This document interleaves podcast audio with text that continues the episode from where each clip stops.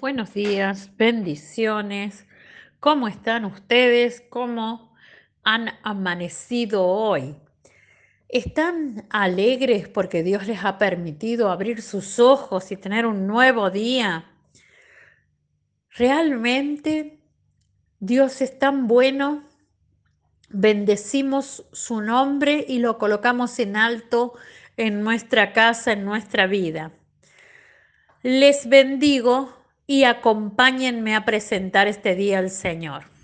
Padre del cielo, Señor, glorificamos tu nombre, bendecimos tu nombre, declaramos que tu nombre es nombre alto, es nombre superior a cualquier otro. Te damos gracias por poder habitar en tu presencia, te damos gracias por tu Espíritu Santo en nosotros. Te pedimos que nos des una doble porción de tu Espíritu y que aumentes nuestra fe en el nombre de Jesús. Amén. Bien, bendito sea Dios.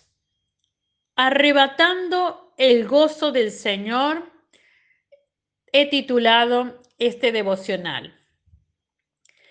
El fundamento del gozo en el creyente es Cristo mismo, es Jesús mismo.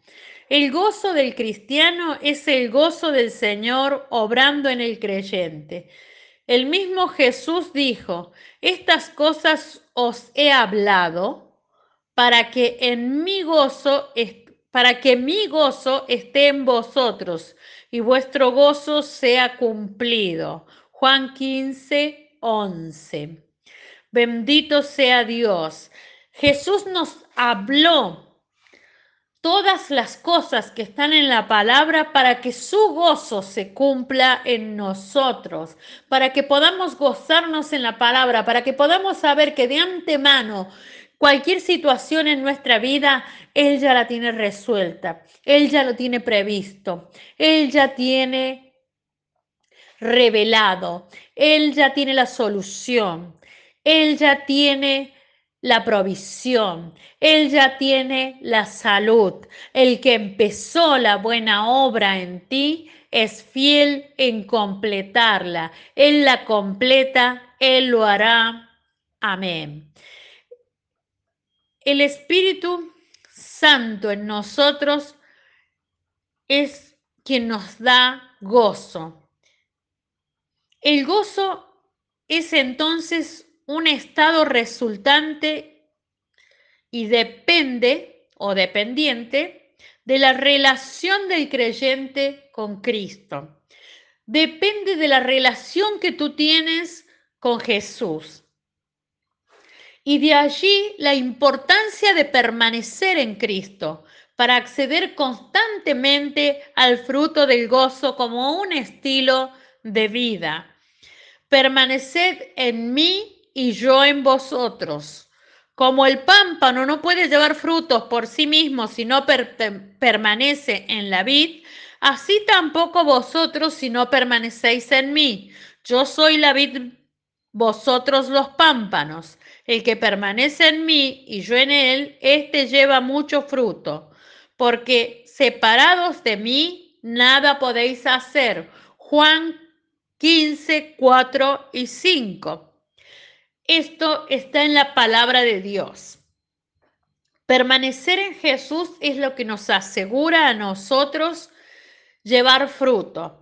Permanecer en el Señor es el que nos asegura a nosotros tener gozo en nuestra vida. No podemos dejar al Señor, no podemos estar fluctuantes, pensar que hoy, hoy sí, mañana no.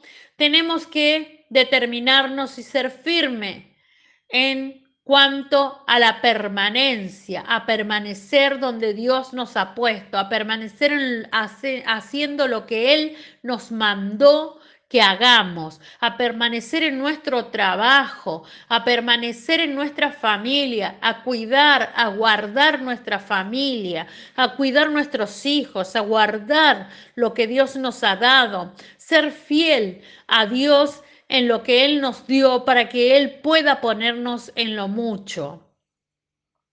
Entonces, si nosotros no permanecemos en lo que Él nos ha puesto, no vamos a poder accesar, acceder a lo mucho que Él tiene para nosotros.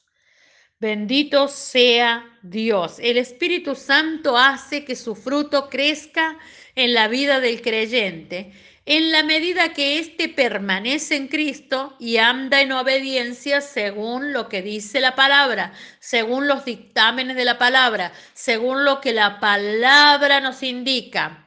El gozo del Señor es una resultante de la vida relacional con Dios. Bendito sea Dios. El proceso de experimentar el gozo demanda comunión y compañerismo con Dios.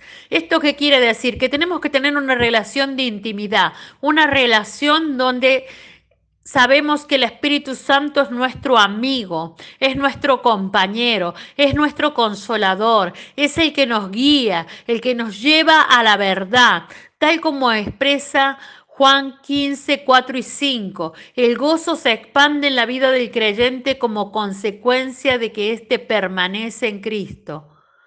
Es imposible acceder al gozo del Señor fuera de la comunión con Él.